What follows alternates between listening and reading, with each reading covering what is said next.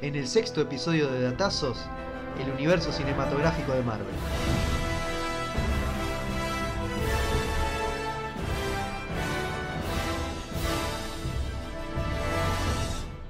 ...22 películas desde 2008 hasta 2019. Contando el game, sin contar la que viene ahora de Spider-Man, que probablemente si lo estén escuchando este podcast, ya estén o saliendo de ver la película o ya con la película estrenada, que es Spider-Man, Far From Home.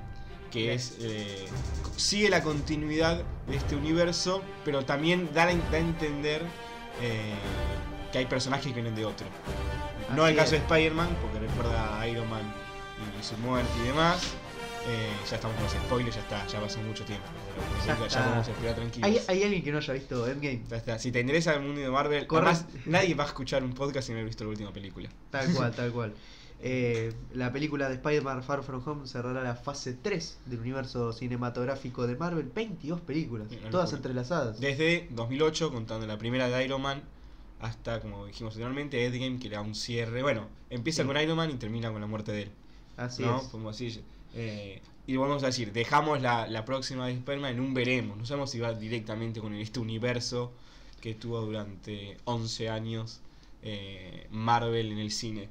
Y a vamos ser- a- arrancando con los datos falopa. Y el primer dato falopa que vamos a dar arranca también con uno de los actores principales de todo el universo de Marvel, que es el Capitán América, interpretado por Chris Evans, quien rechazó tres veces ser eh, quien interprete a este superhéroe, debido a que había tenido muchas críticas cuando interpretó a otro personaje de Marvel, en Los Cuatro Fantásticos, el hombre antorcha, Así es, Johnny Storm.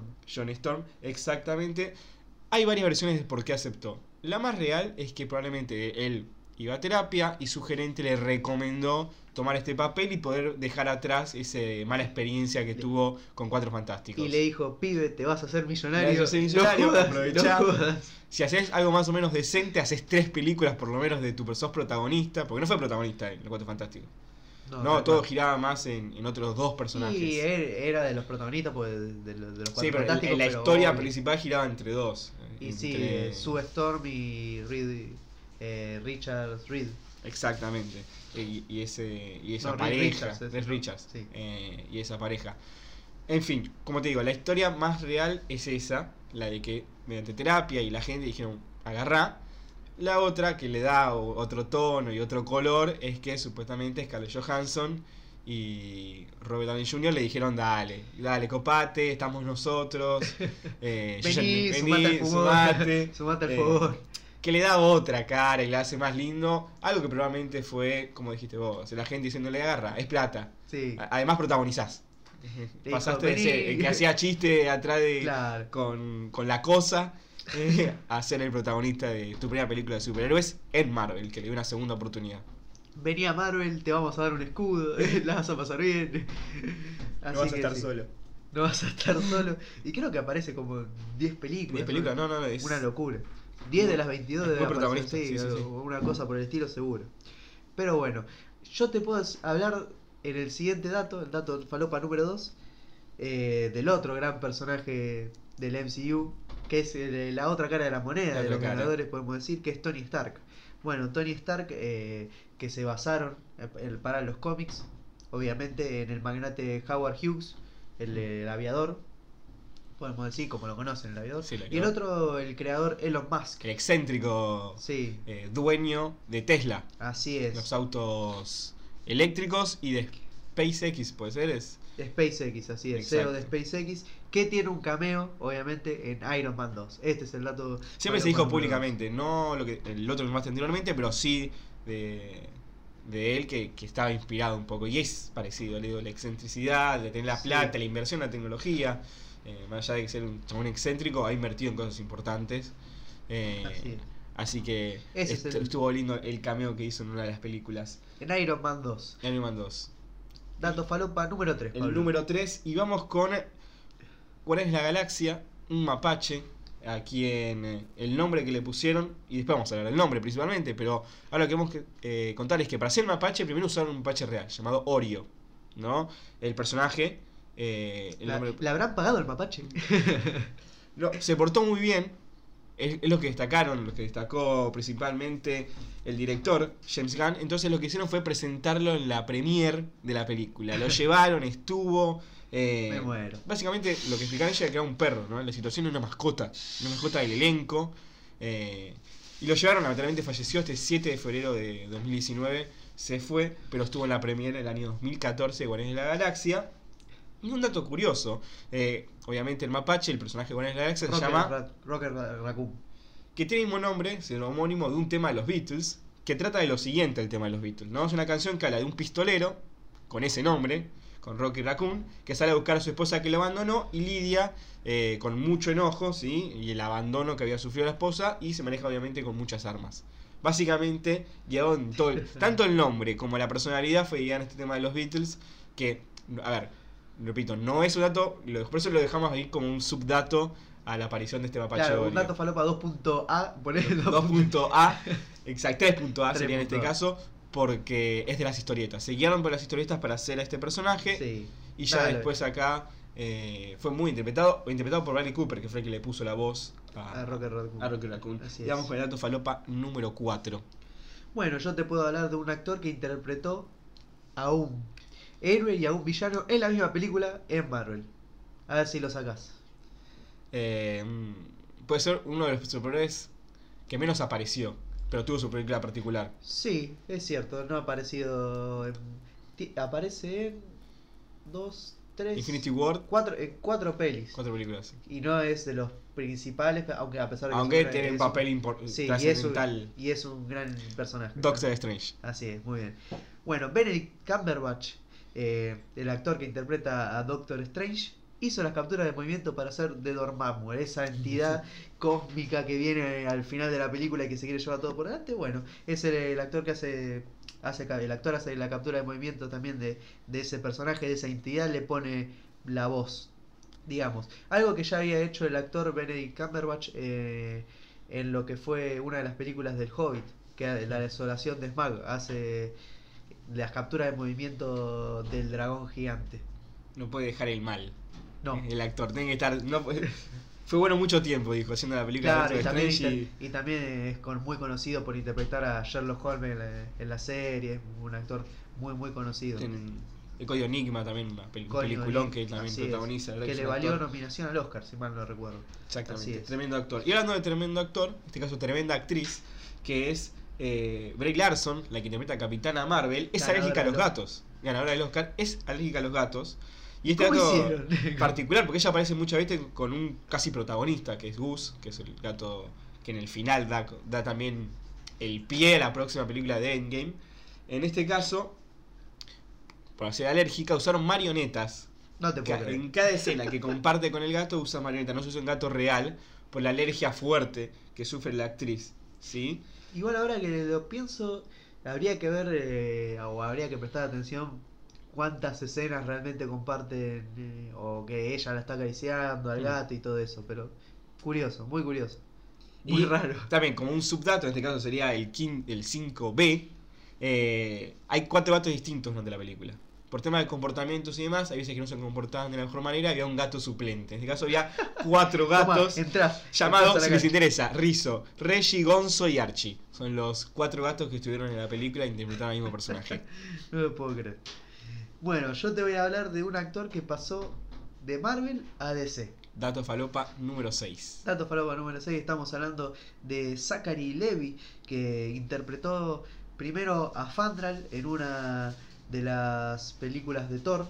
Ujú. Fandral, que es uno de los compañeros De Thor. de Thor, no recuerdo ahora en qué película lo interpreta, pero años después pasa a ser Shazam en el universo El universo de DC. de DC, así es. Y fue obviamente interpretado, digamos, protagonizando su propia película. Zachary Levy, el actor que pasó de Marvel a DC y que comparte los universos, porque recordamos que hay pelis que están por fuera del universo, caso, por ejemplo, Ryan Reynolds, que, Que hace Deadpool. y interpretó Y a- anteriormente en DC hizo a Linterna Verde. pero no forman parte de, De este del universo. Exactamente. Eh, actores que hicieron de otros superhéroes, bueno, ya lo nombramos a Chris Evans, que había dicho, también, no es, son distintos universos, pero se maneja dentro de lo que es Marvel. sí. En este caso, como habíamos dicho, de- fue eh, los, eh, los Cuatro Fantásticos y ahora Capitán América. No recuerdo otro que Ah, haya Interpretado a dos Ah, superhéroes. dos superhéroes, ¿eh? Un día podríamos hacer. Ah, un- un- Datazos de un eso. datazos de esos, porque ahora, ahora en este momento la que no recuerdo. eh, pero no es raro igual que se lo llame. Más allá- en este caso, Ryan Eh, Reynolds bueno, el actor de Thanos, eh, ese Cable. Eh, aparece en Deadpool, en ahí está. Deadpool, Está bien, así no es un es. superhéroe. Bueno, de- Eh, si ven Deadpool la última se vuelve bueno, así que no. Ponele que es un superhéroe. Pero. Pero puede ser villano en ambas. Sí, Porque arranca medio como villano la película de Deadpool. Después se vuelve bueno. sí. Así que entra dentro de la categoría de. de Ah, ben, Ben Affleck hizo Ben a- Affleck hizo a- Daredevil y a Batman. la derby de Batman. Eh, Henry Cavill. Criticado en ambas. Porque Sí. vos buscás y decís, bueno, el Etano fue elogiado en ambas. Bueno, y- Pero. y, también ahora en uno, en el próximo Sí. eh, Dato Sí. Falopa, podemos hablar de el actor que rechazó ser eh, Drax. Ser Drax. Y que podía haber sido dos superhéroes importantes. También, uno de cada universo. Y ya con el pie que me diste y ese centro que vino, hablo del dato falopa número 7, que es Jason Momoa, quien interpretó a Aquaman y tuvo su propia película. Acá Caldrogo. Caldrogo. También, podemos reconocer por eso. Rechazó ser Drax en Los Guardianes de la Galaxia. ¿Qué? Y lo terminó interpretando Dave Bautista, eh, este ex luchador de la WWE. Eh, bueno, también, como un dato falopa a favor, él dejó la. Está ganando mucha plata en eso. Lo dejó y estuvo durante casi seis meses sin trabajo. Y lo que le decía a la gente que le consiga así es un puesto porque él quería ser actor. Quería dejar de lado las luchas.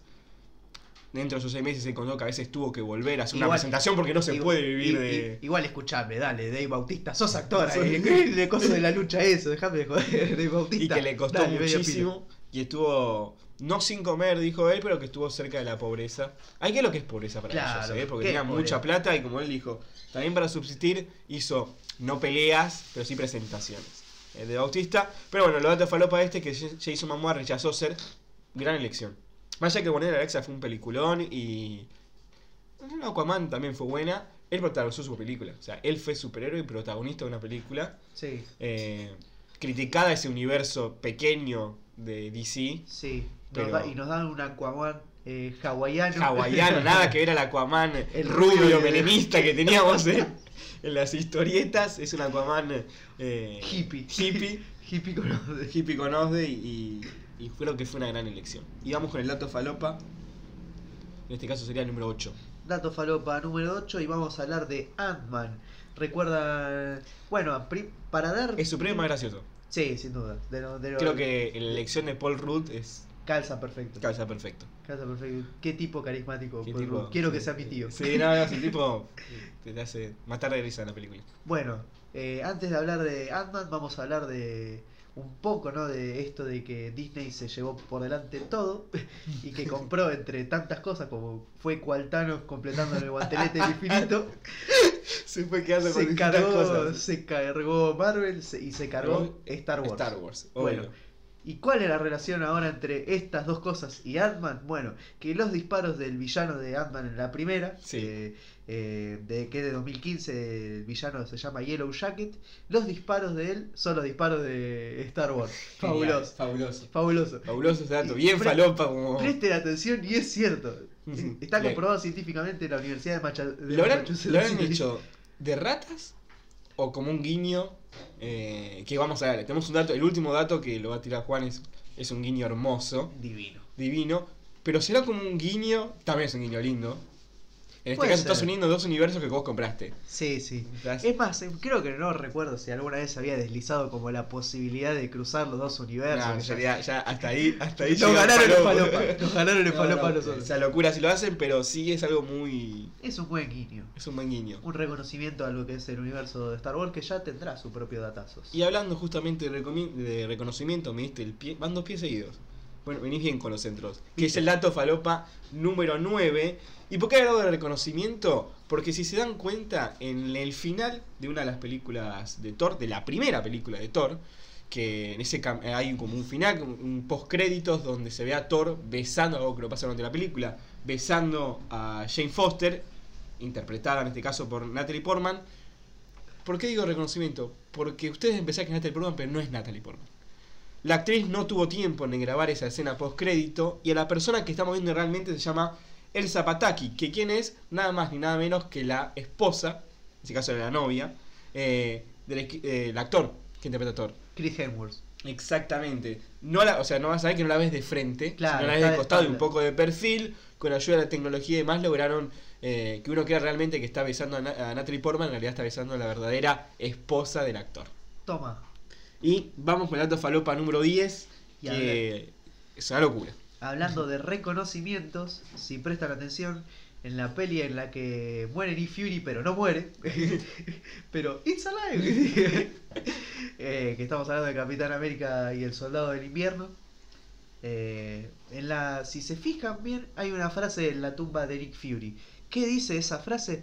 The path of the righteous man. Ezequiel eh, 25-17. De algún lado la tengo esa frase. El camino del hombre correcto. Es solo una simple oración que lo dice todo. Bueno, a ver, los que escucharon el Latazos número 2 fue Pal- De, eh, de- Quentin Tarantino. Así es. Si escucharon ese el latazo de Quentin Tarantino sabrán de qué estamos hablando. Es la frase que dice, que pronuncia Samuel L. Jackson eh, antes de matar a personas En Pulp Fiction. en Pulp Fiction, así es. Eh, que es todo un, digamos, un discurso Larguísimo casi sí, religioso de- inventado porque Inventado, no existe porque no en la. Biblia porque no existe en la Biblia ese Y eso lo hace más real todavía porque directamente cortaron una frase sí eh, que había dicho. Es un guiño hermoso a uno de los personajes, los primeros personajes que lo lanza también a, a Samuel Jackson. Había interpretado otros, pero es Sí. el gran personaje que él a partir de ahí hace un crecimiento total. totalmente Y es un guiño muy lindo que hace el universo Marvel hacia ese personaje que interpretó el año 94 1997. eh, Fiction no me parece que es 94 ¿94? me parece que sí Te lo he hecho porque andás mejor vos con los años que yo. pero bueno Hemos llegado- Hermoso reconocimiento y hemos llegado al final. ¿sí? Eh, vamos a dar las redes sociales de Datazos. Primero, así es en Twitter es Datazos Podcast, nos pueden encontrar de esa manera. En Instagram también también, de la misma manera, Datazos Podcast. Si no, nos pueden encontrar también en mi Twitter, Pablo Terroca y Pablo Roca en Instagram. O tuyo, Juan. El mío es Moreno Juan 95 en mi cuenta de Twitter, j.moreno95 mi cuenta de Instagram, ahí nos siguen, así que esto ha sido el datazo del universo cinematográfico de Marvel, nos reencontramos en el próximo episodio. Hasta luego. Salió